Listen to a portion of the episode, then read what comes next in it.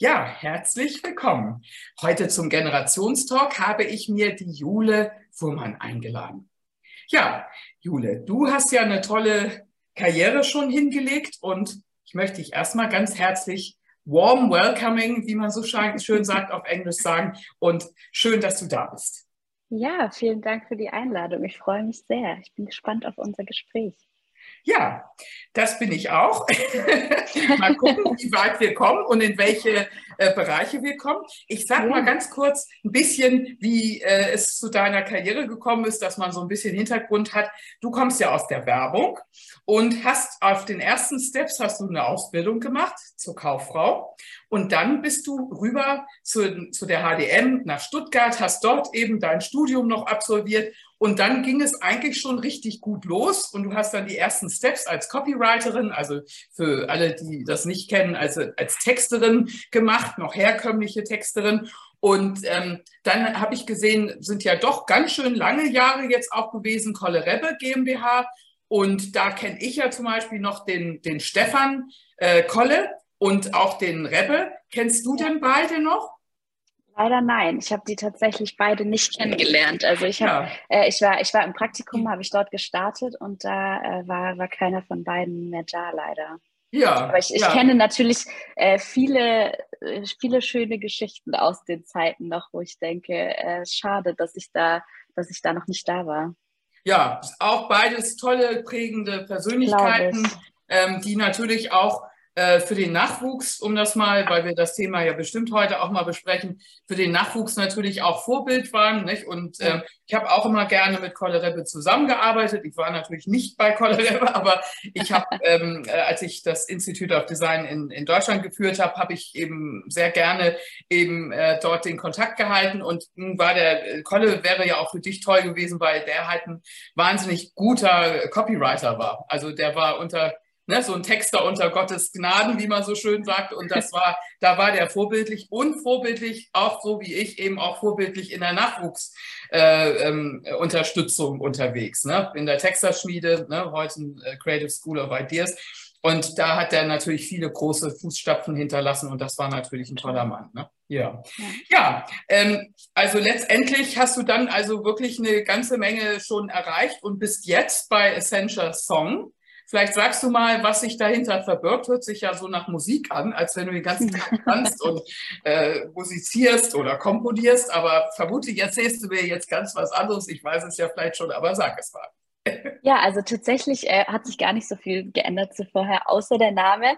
Ähm, also wir sind immer noch in dem, arbeiten immer noch aktuell in dem Konstrukt Kolle Rebbe zusammen, ähm, wurden aber von, vor ein paar Jahren von Accenture aufgekauft und waren dann Accenture Interactive mit unter anderem zum Beispiel Sina Schrader ähm, und so anderen ähm, Marke Vision, die äh, so Animationssachen machen, auch sehr, sehr erfolgreiche irgendwie, aber ganz unterschiedliche Unternehmen ähm, in der ganzen Welt ja verteilt, weil Accenture Accenture ja riesengroß ist und es war eben dieses äh, Konstrukt Accenture Interactive und ähm, dann hat sich Anfang diesen Jahres ergeben, dass wir nicht mehr Colorable heißen, sondern jetzt eben Accenture Song und unter diesem neuen Dach ähm, nochmal viel enger auch zusammenarbeiten. Wir sind immer noch natürlich in unserem Kommunikationsbereich, also unsere Zuständigkeiten sozusagen und damit auch mein Job ändern sich nicht so richtig, aber wir haben so, ich würde sagen, die Fühler ein bisschen weiter ausgestreckt und versuchen mehr als, äh, als Gesamtes zu funktionieren und nicht mehr so als eigene Agentur und eigene Unternehmen, wie das vorher der und Fall was, war. was bedeutet dann ganz konkret jetzt für unsere Zuhörer und Zuschauer das Wort Song in dem Zusammenhang?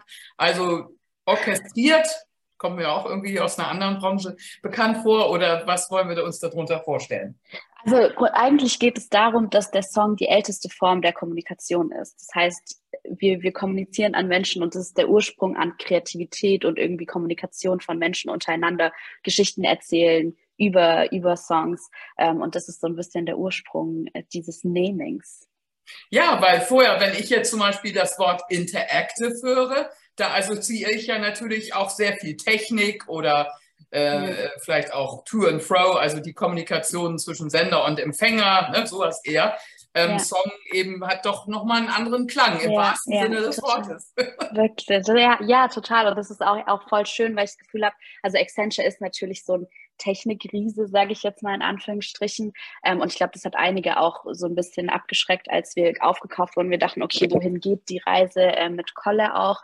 Aber ähm, gerade diese, dieser Change jetzt mit Accenture Song hat, glaube ich, dem Ganzen nochmal eine neue Richtung gegeben und dieser Kreativität. David Droger ist ja der internationale Geschäftsführer von Accenture Song, selbst auch Gründer von einer sehr, sehr erfolgreichen Agentur. Das heißt, damit wurde schon das Ganze ein bisschen mehr nochmal so Technologie ist nach wie vor wichtig und das ist auch für Agenturen natürlich wichtig, irgendwie Verschmelzung von äh, Technologie und Kreativität. Aber diese Kreativität hat jetzt, glaube ich, nochmal so ein bisschen größeren Teil auch in der Führung eingenommen, was für uns natürlich auch ganz schön ist, würde ich sagen, als mhm. Ja, witzig. Ja. Und Joker, so nach dem Motto, wenn du befördert wirst, Sie haben den Joker.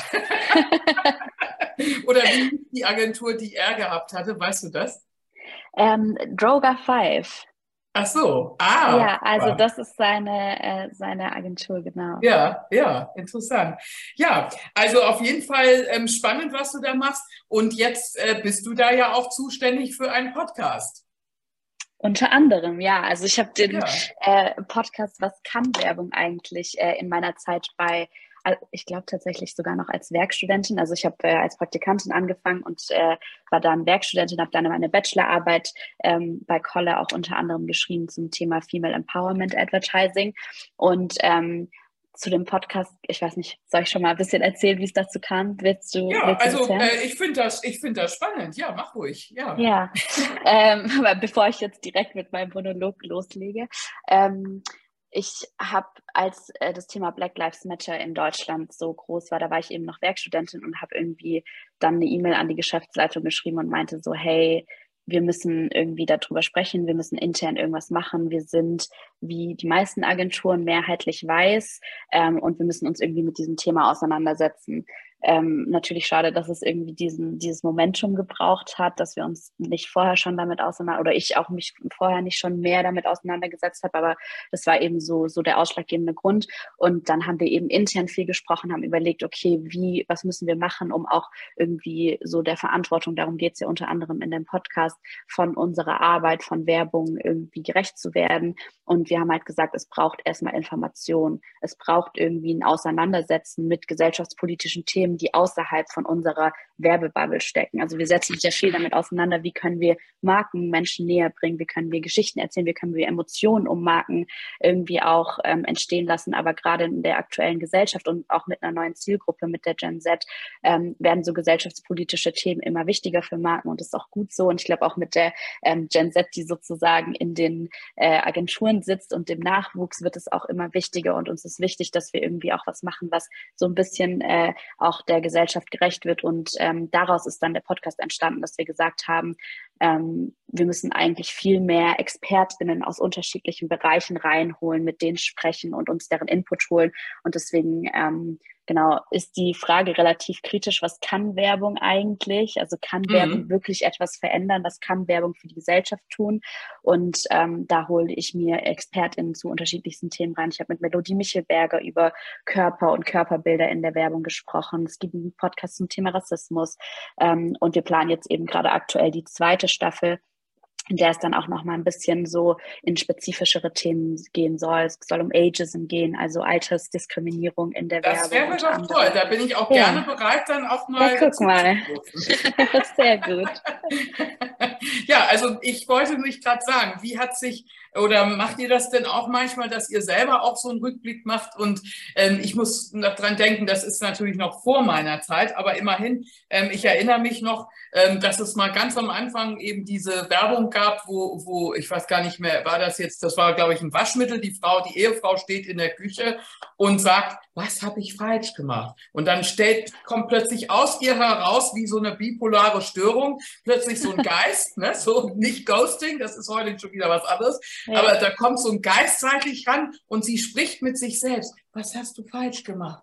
Dein Mann wird traurig sein oder die Kinder nicht so nach dem Motto. Natürlich, klar. Das gab es aber in verschiedenen Szenarien. Auch äh, bei Jakobs gab es dann diese Frau Sommer, die dann auch belehrend der Hausfrau nochmal gesagt hat, wie, wie so eine richtige Kaffeetafel zu sein hat und dergleichen. Und dieses immer vorführen. Oder zum Beispiel ja. Clementine von Arie, so eine ältere Oma, die dann so mit so einer zwar etwas äh, witzigen Latzhose auch manchmal, ne? dann auch noch mal Tipps gegeben hat, so viel Pulver und so und dann klappt auch alles und alles wird weißer und so. Aber es ist ja schon irgendwie immer dieses schlechte Gewissen gewesen und das war natürlich auch immer die Rolle der Frau, dass sie Total. diese ganzen äh, wunderbaren Träume erfüllen musste für die ganze Familie, für den Mann und so weiter. Das war ja noch eine andere Zeit, ne? Total. Also da hat sich Werbung ja zum Glück, also die Gesellschaft ja weiterentwickelt und Werbung musste sich dem dann auch natürlich anpassen, weil die Frauen nicht mehr zu Hause saß und gewartet mhm. hat, wie sie den Mann glücklich machen kann.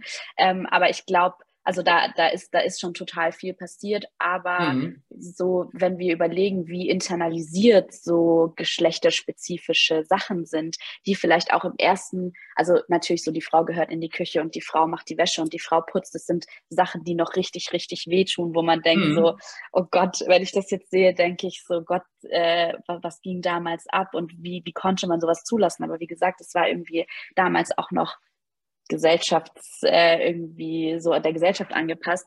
Ähm, aber das also manche Marken müssen ja auch jetzt wirklich verschwinden. Ne? Ich war in der Uncle Ben's Rice, also Uncle Ben's Rice with the Power Guarantee. Also ich war da noch in der Agentur. Das war mein, meine mhm. allererste Agentur, wo ich dann eben äh, nach dem mhm. Studium als Azubi saß und ähm, das fanden wir alle toll und da hat nie einer irgendwas, äh, ne, das fand nie jemand irgendwie schlimm. Und jetzt habe ich das so mitbekommen, äh, so am Rande, so in der, in der Presse, dass dann erst so äh, musste der, der Onkel verschwinden und dann, äh, mhm. jetzt haben sie, glaube ich, die ganze Marke vom Markt genommen, oder? Ja, das weiß ich. Äh, das, und, und das, das sind ja so Zeichen, wie sie Zeiten sich ändern. Nicht? Dabei Total. war das ja früher so eine gelernte Sache. Jeder hatte so eine Tüte im Schrank. Nicht? Das war mhm. schon eine Klassikermarke und also nicht nur für die Amerikaner, sondern eben auch für uns unseren europäischen Markt und, und plötzlich ähm, verschwindet die Marke und wir sehen, das liegt natürlich auch an dem anderen Bewusstsein, was wir jetzt haben. Total und das ist ja super. Also die Gesellschaft lernt und Dinge verändern sich und deswegen ist es erst recht die Herausforderung von Marken, da eben mitzugehen, dass es nicht so passiert, dass man irgendwie die Marke irgendwann vom Markt nehmen muss, weil man nicht früh genug verstanden hat, in welche Richtung sich die Gesellschaft entwickelt und deswegen ist es super wichtig, da immer ein Auge drauf zu haben und irgendwie zu gucken, wie können wir uns da auch als Vorreiter, also so darf es da ja immer ein super Beispiel dafür, wenn es um Körper äh, in der Werbung geht, so die waren mhm. da einfach Vorreiter und haben früh angefangen damit, was jetzt all over Instagram ist, äh, so haben früh damit angefangen, Frauenkörper anders und auch nicht perfekt natürlich aus dem jetzigen feministischen Blick, aber eben früh damit angefangen, Frauenkörper anders zu zeigen und deswegen ist es wichtig als Marke da so einen Blick drauf zu haben und zu gucken, was sind Felder, in die wir gehen können und wie müssen wir uns weiterentwickeln. Wobei es natürlich immer Agenturen nach wie vor noch gibt, die leben davon, von diesem Witz. Ne? Also das ist halt auch eine ganz äh, schmaler Grad. Ich gebe zu, ich habe mich, glaube ich, auch früher über manches da wirklich totgelacht, weil das also für uns lustig ja. war. Aber ähm, wenn man jetzt zum Beispiel guckt, welche Sachen dann zur Anklage kommen, also da gibt es ja diesen Ethikrat der Werbung und ähm, wo dann eben jährlich eben immer diese Beschwerden dann zusammengefasst werden oder einmal im Jahr dann auch bei dem, beim Neujahrsempfang dann gesagt wird, was da wieder alles war. Es ist ja unverändert so, ähm, dass auf, auf LKWs oder auf äh, Handwerkerautos oder sonst was ja. das, ähm, oder kein Zeitschriftentitel kommt ohne oben ohne der Frau dann aus, obwohl es dann vielleicht um, um äh, Herzinfarkt geht, da steht dann eine nackte Frau. Ne? Da fragt man sich auch, ja. sieht man das Herz jetzt besser oder warum muss die da nackt stehen? Ne? So, ja. also ja, das ist einfach, weil es am Kiosk sich besser verkauft. Und das ist noch nicht ganz raus, denke ich, oder? Überhaupt nicht. Also ich habe auch unter anderem mit der Stevie Schmiedel von Pink Stinks, die ja auch diesen Werbemel diese Werbemelderin hat, wo man gerade eben mit Fokus auf sexist sexistische Werbung eben äh, so Fotos einschicken kann. Und die hat auch gesagt, so das meiste, was man noch sieht, was in die Richtung geht, kommt aus dem Handwerk. Aber nichtsdestotrotz passiert es natürlich immer noch, weil wir alle und auch ich mit irgendwie einfach einem gewissen Blick auf Geschlechter aufgewachsen sind, so funktioniert unsere Gesellschaft, passiert es trotzdem noch, dass so unterschwellig Dinge in unsere Arbeit teilweise reinrutschen, wofür die Leute auch selbst nichts können, weil sie sind so aufgewachsen. Aber deswegen ist es unsere Herausforderung, uns damit auseinanderzusetzen und es zu sehen und da ein Auge drauf zu haben und extra sensibel dafür zu sein. Ja, aber weg genau. ist es auf gar keinen Fall. Ja. Mhm. Ja, ich meine, die, die Werbung bekommt jetzt eben eine veränderte Rolle, auch eine andere Aufgabe. Ähm, äh, das ist ja auch jetzt dieses Thema, so Ethik, äh, Diversity, nicht? das hatten wir jetzt als Schlagwort. Aber es gibt dann natürlich eben unterschiedliche Generationen auch. Die einen sagen auch, was regen die sich jetzt auf und Riesentheater und so. Wobei jetzt, wenn du das mit dem Handwerk sagst, ich meine, die suchen ja händeringend Fachkräfte oder Nachwuchs und dann muss man ja ohnehin etwas feinfühliger vorgehen, wenn man sich weiter öffnen möchte. Nicht? Und äh, da ist das natürlich schon mal so ein kleiner Hinweis, vielleicht mal an die Busse und an die LKWs denken, äh, wenn die so durch die Gegend fahren, was die für eine abschreckende Wirkung auch vielleicht haben mhm. auf den Nachwuchs. Nicht? Aber grundsätzlich ist es natürlich schwierig. Ähm, auf der einen Seite sagt ja Werbung auch, ich bin Unterhalter, ich bin Entertainment. Ne?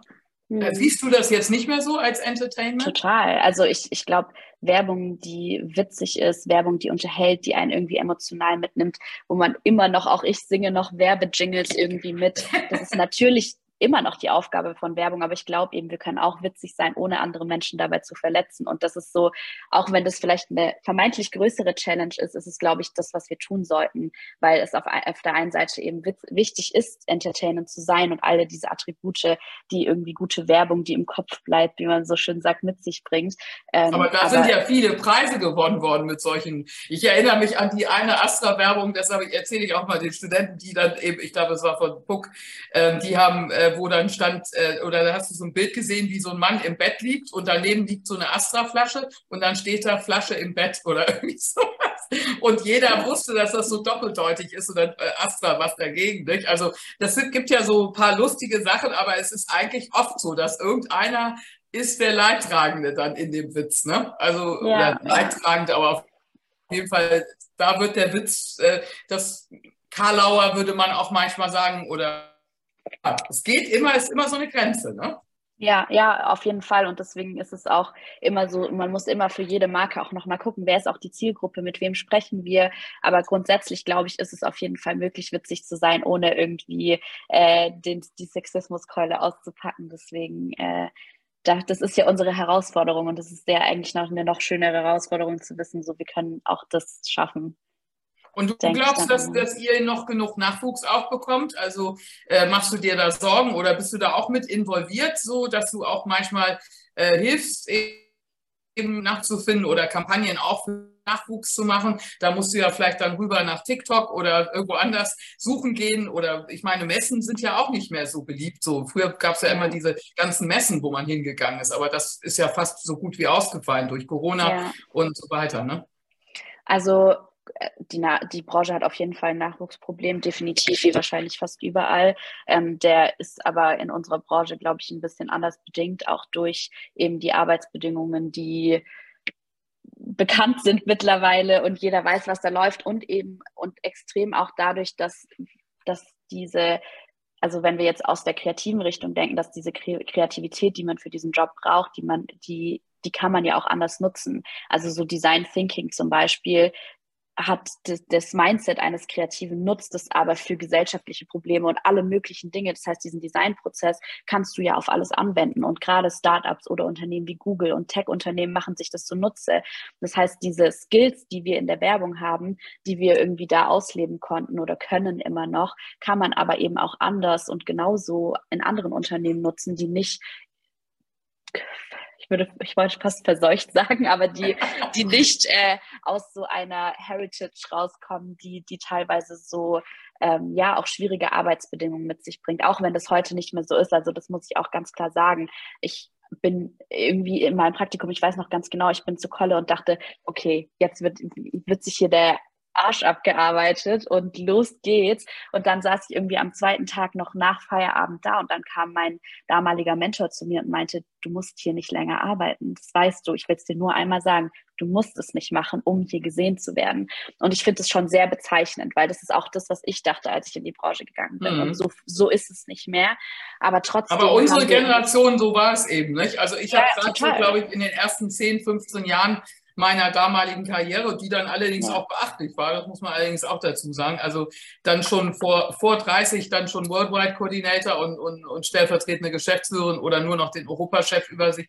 Das war schon toll. Äh, das hat mir auch Spaß gemacht. Ich fand das auch gut, dass das so eine Wirkung hatte. Ich glaube, ich hätte gelitten, wenn ich in so einem Apparat gewesen wäre, wo man da stundenlang sitzt oder eben auch nicht sitzt, meinetwegen, aber auf jeden Fall, wo gar keiner sieht, dass du überhaupt äh, so mhm. gut bist und, und dann immer so aufs Alter gezeigt gezeigt wird. Also da, das habt ihr ja jetzt auch das Thema, das habe ich gelesen. Mhm. Ähm, Altersdiskriminierung betrifft nicht nur meine Generation, also die Best Agers oder dann auch die nächsten Babyboomers, sondern es betrifft auch die jungen Leute, die dann Total. immer da hören, du kannst das nicht, du bist noch nicht ja. gut genug und sowas. Hast du sowas ja. denn auch äh, bemerkt als Thema, dass, dass man, wenn man jung ist, oft auch solche Sachen zu hören kriegt? Also ich habe definitiv ähm, so ein bisschen, also was vielleicht auch stimmt, weiß ich nicht, aber ich habe schon auch oft gehört, so ich will zu viel, ich bin, ich bin noch so jung, ich soll mal ein bisschen langsam machen und ich soll mir mal ein bisschen Zeit nehmen, anstatt den Ehrgeiz, den ich hatte oder habe, zu nutzen, mhm. habe ich auch oft so das Gefühl gehabt, ich werde ausgebremst und erstmal nochmal in die hintere Reihe gestellt.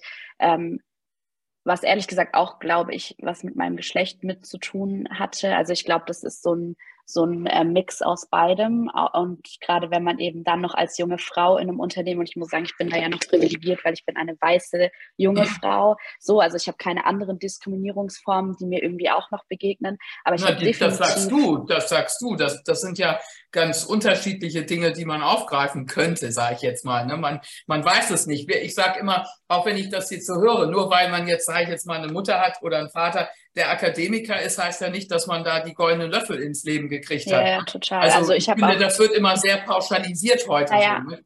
hm. ja, also aber natürlich weiß oder bin ich mir bewusst darüber, dass man als BPOC, als schwarze Frau in einer Agentur oder äh, irgendwie eine Freundin von mir, die auch nochmal einen anderen Hintergrund hat, einfach nochmal einer anderen Diskriminierungsform ausgesetzt ist. Und ich glaube bei mir, also ich habe das mit dem Alter gespürt und oft gemerkt, dass ich auch teilweise eben von älteren Männern in der Agentur. Man muss leider so sagen, nicht wirklich das Gefühl hatte, ich werde ernst genommen, auch wenn es sicherlich nicht so gemeint war äh, in dem Moment, aber dass da immer noch eben so, ein, so eine verhaltene äh, ja, so ein verhaltener Blick drauf äh, herrscht. Aber ich habe auch ganz andere Dinge erlebt. Also ich habe auch mit Vorgesetzten, gerade auch Geschäftsführern von uns gearbeitet, die mir super viel Vertrauen entgegengebracht haben und die mich extrem supportet haben und unterstützt mhm. haben. Ähm, und die Expertise auch gesehen haben, die ich auch mit den Themen, die ich irgendwie äh, im, Hin in, im Hinterkopf immer mit mir trage, ähm, die auch gesehen haben. Aber es, es sind mir auch andere Dinge passiert. genau. Aber ich glaube, dass auch junge Männer da so ihre Sachen erleben oder eben andersrum auch eben sexuell belästigt oder was auch immer. Es gibt wahrscheinlich die, die ganze Palette in unserer Gesellschaft. Aber ich gebe zu, vermutlich äh, ist das in unsere Richtung stärker. Aber ich fand immer, das war ein echtes Credo für die Werbung, dass man da auf jeden Fall, wenn man reingerobbt hat, wie gesagt wurde, dass man da wirklich die Möglichkeit hatte, ohne Ansehen von Hintergrund und mhm. äh, wie auch immer, wenn man da als Texter, wie aus deinem Bereich jetzt einen richtig guten Slogan gemacht hatte, ne? Katzen würden Whiskers kaufen oder, ja. oder irgendwas, was dann sozusagen eine lebenslange Garantie ist, dann wurden die auch befördert. Und ich hatte auch immer das Glück, dass ich, äh, bei mir waren ja nicht so wahnsinnig viele Frauen, die äh, mein Vorbild waren oder jetzt irgendwie meine Vorgesetzten. Ich hatte halt da meistens äh, den alten weißen Mann.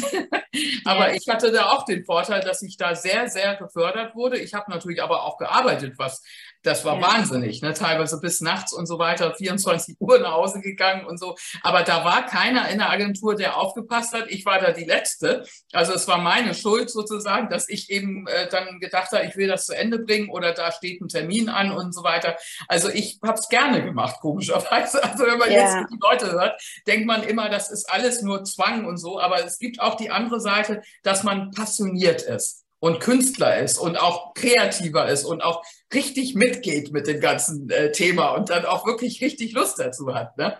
Ja, ja, total. Also ich meine, ich habe wie gesagt, ich saß freiwillig äh, in meinem Praktikum da, bis mir dann gesagt wurde, ich muss es nicht machen. Und ich habe es natürlich trotzdem gemacht, wenn es äh, nötig war. Aber ich glaube trotzdem, dass das nicht mehr die Ansprüche sein dürfen. Also ich glaube, das mhm. Konstrukt mhm. darf nicht so funktionieren, dass man nur dann scheinen kann, sozusagen, wenn man diese Extrameile ja. geht, diese unbezahlte Extrameile geht. Und ich glaube auch, was man eben da auch beachten muss, und das, da bin ich mir auch sehr bewusst drüber, dass ich so das, was ich bisher erreicht habe, auch erreicht bin, äh, erreicht habe, weil ich so bin, wie ich bin und weil ich aber auch eben sehr outgoing bin mit meiner Person, wenn es drauf ankommt. Und es gibt aber auch ganz viele Leute, mit denen ich zusammengearbeitet habe, die sehr eher introvertiert sind, aber die auch super talentiert sind und die im Hintergrund die krassesten Sachen wegschaffen und die krassen Ideen machen, aber die nach vorne nicht sichtbar sind. Und ich glaube, gerade in unserer Branche ist es auch ein extremer Punkt, dass man eben, wenn man sichtbar ist und wenn man irgendwie eben eher extrovertiert ist, dass man eher gesehen wird. Und das finde ich auch einen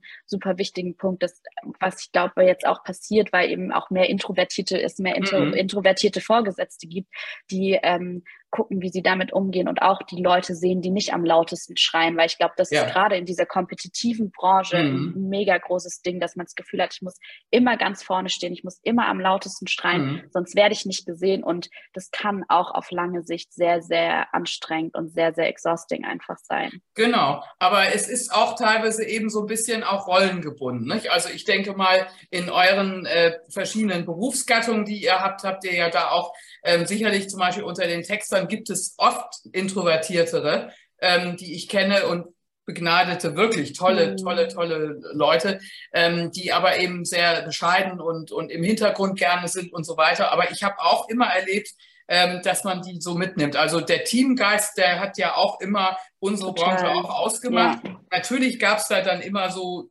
wie gesagt, auch so einen großen Zampano oder wie auch immer, ne? so einen tollen Kreativdirektor, ja. wo alle gesagt haben, so teilweise sogar verkleidet oder auch wirklich äh, wie so ein Schauspieler im Grunde. Ne? Das habe ich alles erlebt. Aber ich äh, habe auch immer erlebt, dass die sehr liebevoll mitgenommen werden. Und man muss ja auch selber sagen, ich finde immer, wir sollten ja alle sowieso immer vor der eigenen Haustür anfangen. Man muss es halt eben einmal ansprechen, man muss es sehen. Und wenn man selber frühzeitig anfängt, so wie du das so toll machst, das hat mir eben bei dir so gefallen. Deswegen habe ich äh, auch gedacht, dich muss ich mal interviewen, weil du ja eben da auch vorbildlich bist mit diesen ganzen Dingen. Du hattest ja zum Beispiel auch eine Initiative mit Disability, das sind jetzt alles immer englische Worte.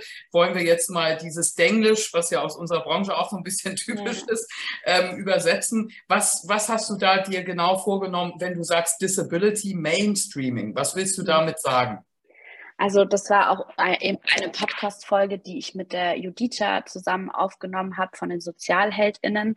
Ähm, und da geht es eben darum, dass wir eigentlich bei all diesen Themen, die der Podcast so ein bisschen bespricht, dass wir ähm, für eine Normalität oder dass wir die Sehgewohnheiten mit beeinflussen, natürlich mit dem, was wir zeigen, weil Werbung natürlich einen riesengroßen Teil auch von dem, was wir tagtäglich wahrnehmen, irgendwie ausmacht. Und Disability Mainstreaming bedeutet eben, dass ähm, es zur Normalität wird. Also, dass wir keinen Werbespot darüber machen, dass diese Person jetzt trotz ihrer Behinderung diese äh, irgendwie Olympiasiegerin geworden ist oder trotz oder gerade mit der Behinderung, also dass es nicht im Fokus steht, sondern dass diese Person einfach in einem, keine Ahnung, das, hatte Judita das Beispiel genannt, dass es irgendwie einfach um Kodak zum Beispiel oder ich, ich weiß nicht genau, wahrscheinlich war es nicht Kodak, eine äh, irgendwie Marke, wo es um Kameras ging, hatten Fotografen interviewt und da ging es um seinen Werdegang und was er irgendwie für Bilder macht und dass er oder sie im Rollstuhl saß, war eben nur ein Side-Effekt und das mhm. oder, oder war, war kein Thema der Geschichte, aber man hat es nebenher gesehen und genau das ist eigentlich der Sinn von Disability Mainstreaming, dass wir das gar nicht mehr so in den Fokus stellen, sondern mhm. dass es irgendwann eben zum Mainstream gehört und normal wird, wie es ja auch ist, weil das ein Riesenteil unserer Gesellschaft ist und wenn wir da immer so den Fokus drauf legen und diese Hero-Geschichten erzählen oder diese Mitleidsgeschichten auf der anderen Seite, es gibt ja immer nur entweder das eine ja. oder das andere, dass wir in die Mitte treffen und es normalisieren, darum geht es am Genau. Und dieses Übertriebene, das ist ja übrigens auch das Gleiche jetzt beim Alter, da gibt es ja auch viele, die, die erst dann reagieren, wenn man dann äh, graue Haare hat oder weiße Haare oder eben wenn da immer so auf dem Schild steht, ich bin 60 oder ich bin 50 ne? oder ich bin 70 und ähm, das ist halt immer die Schwierigkeit, sich da in dem Markt zu bewegen. Ne? Und ich, ich merke das jetzt auch bei mir selber ähm, wie schwierig das ist. Ich bin ja also mein ganzes Leben lang immer äh, Sonnenschein gewesen. Aber ich habe das jetzt auch manchmal so, dass einige wieder sagen, es gibt doch aber auch so schöne Seiten vom. Also als wenn man jetzt nur, weil man jetzt sich ja. für andere einsetzt, je, ausgerechnet ich dann jemand, ja.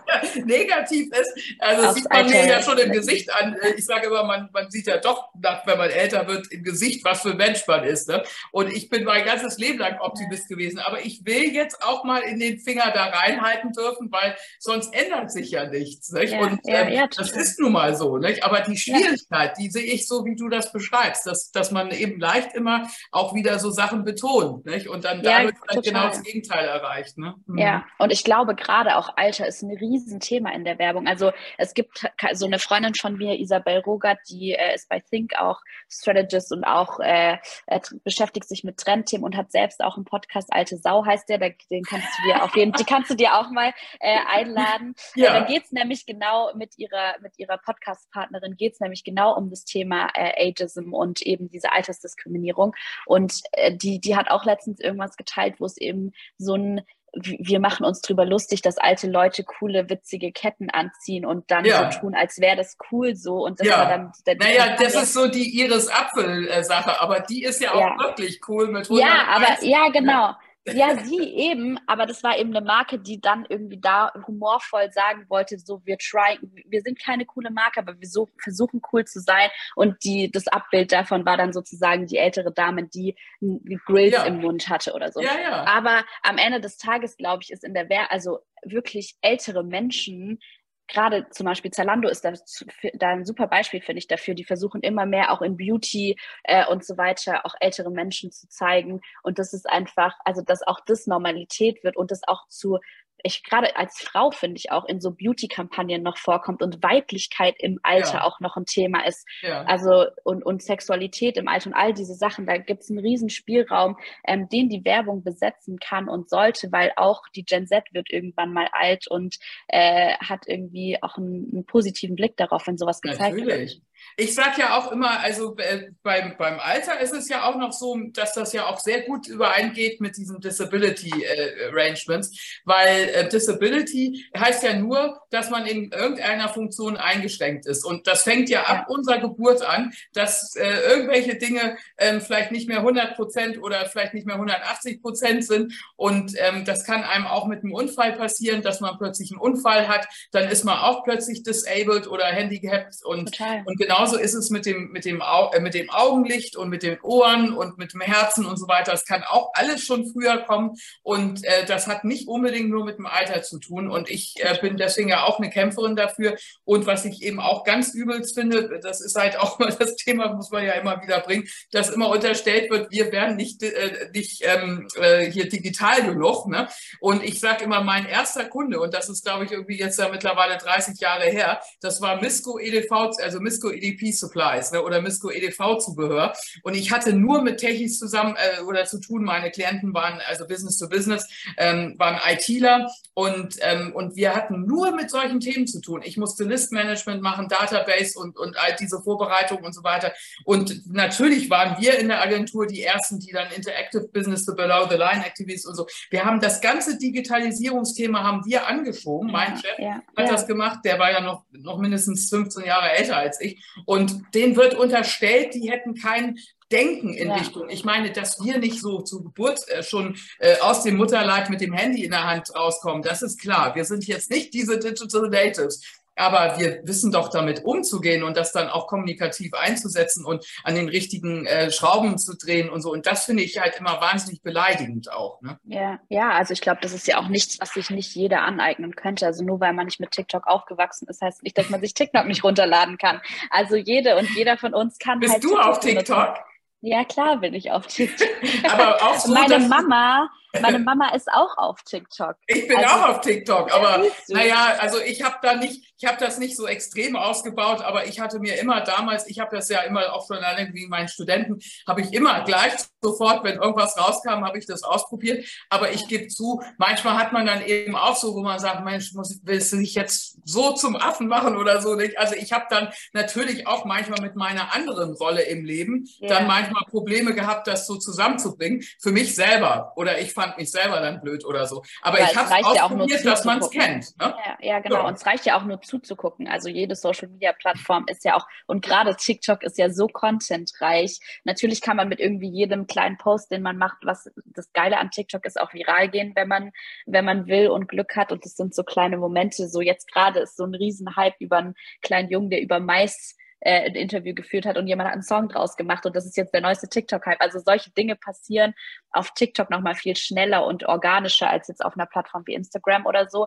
Aber ich bin da auch meistens äh, eher Nutzerin als Zuschauerin als ja, ähm, also man, man, kann es, man muss auch nicht so perfektionistisch sein. Und ich habe das eben auch immer so gesehen. Ich habe das eher von der lustigen Seite gesehen. Man ja. muss nicht immer der Beste da sein, aber dass man es mal wenigstens ausprobiert hat.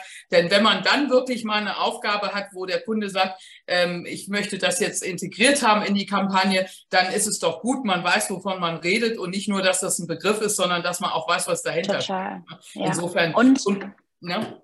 Ich finde gerade in dem ja, also gerade in dem Kontext auch ist es schon auch, also habe ich auch immer wieder erlebt, dass irgendwie doch von auch einer Generation, die nicht damit groß geworden ist, irgendwie gesagt wurde, so, ja, die Jungen, die tanzen da nur rum und, und auch von FreundInnen von mir, die eher aus der Millennial-Richtung kommen. Also ich bin ja auch 94 geboren, das heißt, ich bin eigentlich auch ein Millennial und verkaufe, manchmal werde ich in der Agentur als äh, Gen Z verkauft, was aber nicht äh, stimmt. Ist nicht mehr, also, ne? irgendwo Also Generation Y bist du jetzt, also genau. oder Also ich, genau. bin, hm. ich bin irgendwo in between vielleicht noch, kann man gerade so sagen, ähm, die dann sagen, so ja, da wird ja nur rumgetanzt und das ist irgendwie, das verstehe ich gar nicht und was ist es denn? Und das ist, das stimmt nicht. Also die Plattform, mhm. und deswegen muss man es selbst, also selbst sich einfach anschauen, weil die Plattform ist so ich finde, gerade auf TikTok sieht man, wie krass diese neue Generation ist und was die irgendwie alles mitbringen und was die für einen Drive haben und was die für Ideen haben und wie die Dinge auch endlich mal anders sehen und es geschafft haben, auch anders als meine Generation nochmal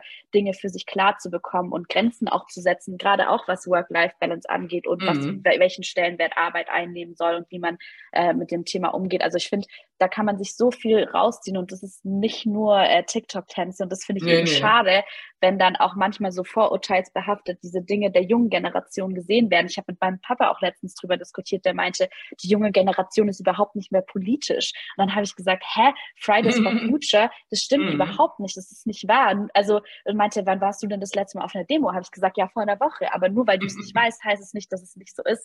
Das, Aber es äh, ist ein bisschen ausgeblutet, oder? Ich habe jetzt am Freitag, als ich aus, äh, von der Vorlesung kam, auf dem Rückweg am Hauptbahnhof, da war so eine kleine, so eine kleine Stoßtruppe, die eben da noch ein bisschen Fridays for Future versucht haben. Aber ja. das war so eine kleine Kleckergruppe, dass ich dann auch wieder gesagt habe, Mensch, eigentlich ist das ja jetzt fast weg wieder. Oder ist das nur an der, habe ich an der falschen Stelle aus Versehen geguckt, aber Nein. mir kam es so vor.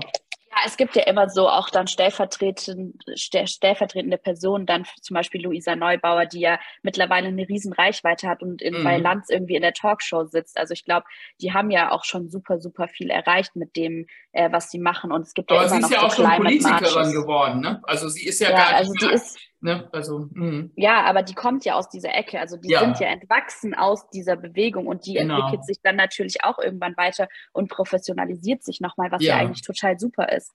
Eben. So. Ja, ja, nee, da passiert viel. Du siehst dich ja als Brand-Aktivistin. Und jetzt habe ich gesehen, da haben wir auch ein bisschen was gemeinsam. Auf jeden Fall deine Kunden habe ich mir interessiert natürlich angeguckt. Ja, heute ist das so ein bisschen ein Fachgespräch, weil ich eben selber ja auch äh, groß geworden bin in der Werbung. Aber du hast eben äh, Salando, du hast Deichmann und du hast Aldi. Und das ist ja Handel. Und ich bin ja auch also ganz, ganz großen Teil meiner Karriere ähm, fürs Handelsmarketing zuständig gewesen, habe das ja auch 100 Jahre äh, gefühlt, also jetzt auch beim Institute of Design unterrichtet. Und neben dir sitzen ja auch zwei ehemalige Studentinnen von mir, Absolventinnen. Ja. Ah, mal. Rat mal, welche das sind. ich kann es dir sagen, das ist die Anahita und die Natascha. Ach, witzig. Mein ganzer ja. Stolz, ja. Ja, beide. siehst du mal, ja, Natascha war meine Mentorin ganz lange noch. Ach, siehst du? Äh, nee, und ja. beide sind mein ganzes Glück. Also ich habe die beiden wahnsinnig gerne gemocht. Das waren für mich ja. immer meine Sunshine Girls. Und äh, die haben eben auch tollste Sachen gemacht, auch schon Toll. im Studium. Also wahnsinnig und haben natürlich auch Preise da schon gewonnen und so weiter. Aber ich meine auch so, die waren halt auch wahnsinnig toll, dass die da waren. Für unsere Uni auch toll und so weiter. Also das war eine tolle Zeit. Und ja. deswegen wollte ich dir das nochmal so zurückmelden. Aber äh, die waren halt auch in meinem Kurs eben Verkaufsförderung und Handelsmarketing und, und ähm, da war ja Brand Activation auch und so weiter. Und ähm, bist du denn jetzt so ähm, schon so ein bisschen so einkategorisiert oder kannst du dir jetzt auch demnächst eine Versicherung oder eine Bank oder ein Auto oder wie auch immer, seid ihr, seid ihr dann so in, in, in so einer äh, Schubladen drin oder wie empfindest du das, wenn du jetzt schon drei Handelsfirmen hast, die ich hier ja. sehe? Also äh, ich bin ja aktuell in der Taskforce bei uns. Das heißt, ich bin wie so eine interne Freelancerin, die immer zwischen den Projekten springt. Und deswegen hat sich also Salando habe ich damals noch äh, in meinem alten festen Team betreut. Ähm, aber ich würde, ich, ich glaube, das ist tatsächlich eher, also nach meinen Skills irgendwie orientiert und überhaupt nicht nach den äh, KundInnen und welchen, in welchem Bereich die sich bewegen. Also ich glaube, ich würde eher sagen, ich bin eben für gerade digitale Themen, Social Media Themen und Konzeptionsstärke und gerade eben diese aktivistischen Dinge und auch diesen Diversity, Equity und Inclusion ähm, irgendwie nochmal da dieses Gespür, das ich dafür habe. Das sind eher Dinge, wo ich sagen würde, danach werde ich dann äh, irgendwie auch auf Projekte gesetzt oder wird gesucht. Ähm, aber ich, ich glaube, ich bin da, ich bin da noch nicht äh, gefangen in der Welt. Ja, ich kann, sehr schön. kann auch überall hin.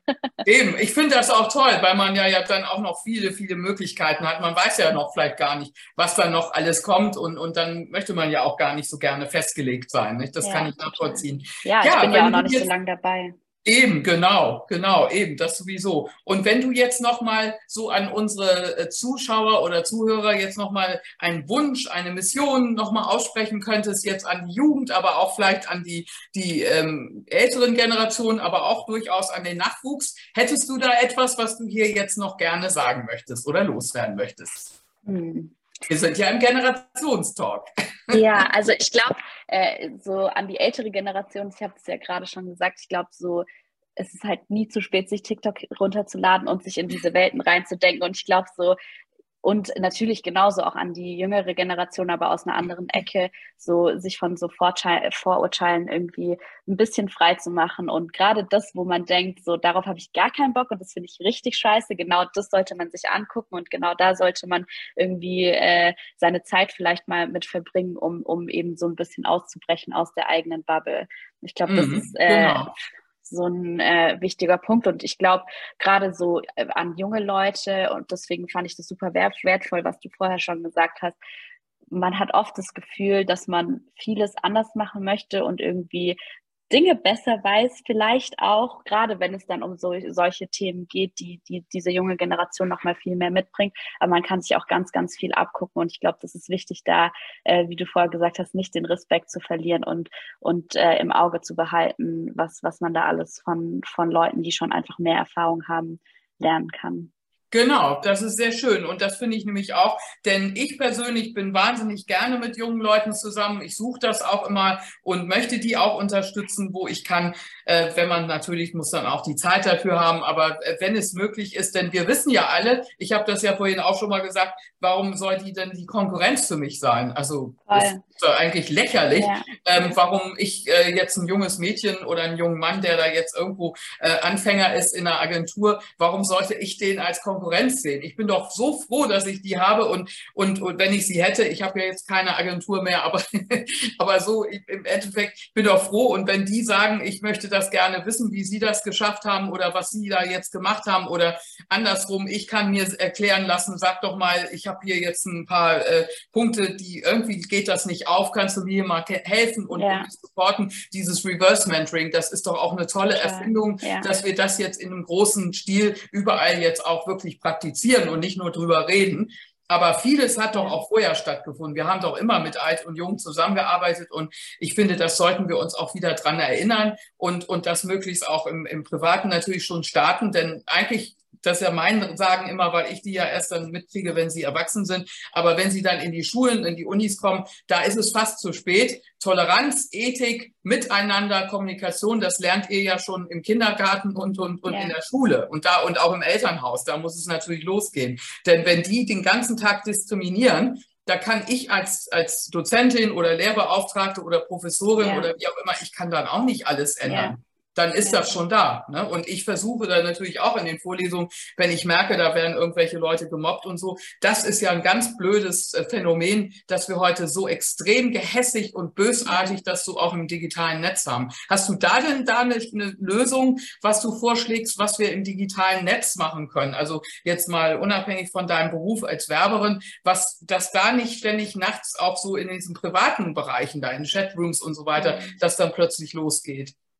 Also es gibt ja schon, es gibt Hate Aid heißen die, das ist so eine Organisation, die sich ja gegen ähm, Cybermobbing und so die Gewalt im Internet einsetzt. Und ich glaube, da muss man aber auch die Plattform in Verantwortung nehmen. Und es kommt ja auch immer mehr, dass irgendwie da Vorkehrungen getroffen werden. Aber ich finde es zum Beispiel auch wichtig, dass man selbst, wenn man sich auf einer Plattform bewegt und eine gewisse Reichweite hat, anbietet, sozusagen zu unterstützen und zu sagen, hey, ich bin Safe Space und also bei mir hier ist ein Safe Space und wenn irgendwas irgendwie passiert, also gerade auch jetzt natürlich keine krass reichweitenstarken InfluencerInnen, weil die können diese Aufgabe gar nicht übernehmen. Aber wenn man eben eine gewisse Reichweite hat, äh, Dinge zu sehen und ein Auge zu haben und aware zu sein und zu sehen, wenn irgendwelche Kommentare geschrieben zu werden und äh, geschrieben werden und dann der Person erstmal schreiben, so, hey, ist da irgendwas, wie geht's dir damit? Du kannst jederzeit an mich, an mich wenden. Also ich glaube eigentlich, das, was wir im öffentlichen Raum genauso leben sollten, ähm, ist auch auf den digitalen Raum adaptierbar. So, mhm ein Safe Space zu sein und mit offenen Augen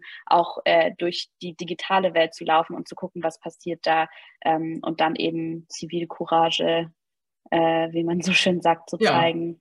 Genau. Und das ist eben tatsächlich auch das äh, wunderbares Schlusswort. Wir müssen ja auch äh, mal wieder noch andere Dinge tun. Und ich bedanke mich ganz, ganz herzlich, dass wir das heute hingekriegt haben. Und du ja. hattest ja sehr viele Themen in letzter Zeit und dass das jetzt möglich geworden ist. Und alles Gute noch weiterhin und äh, ja, und gerne an mich wenden, wenn irgendwelche Fragen sind oder vielleicht ja. mal gesagt, dass wir mal gemeinsam so ein Thema angehen oder eine Diskussionsrunde für unsere Werbenachwuchs machen, bin ich gerne dabei. Und äh, ja, alles Gute. Vielen Dank. Ja, vielen Dank für die Einladung. Vielen ja, Dank für deine gerne. Zeit. Jetzt muss ich mal gucken.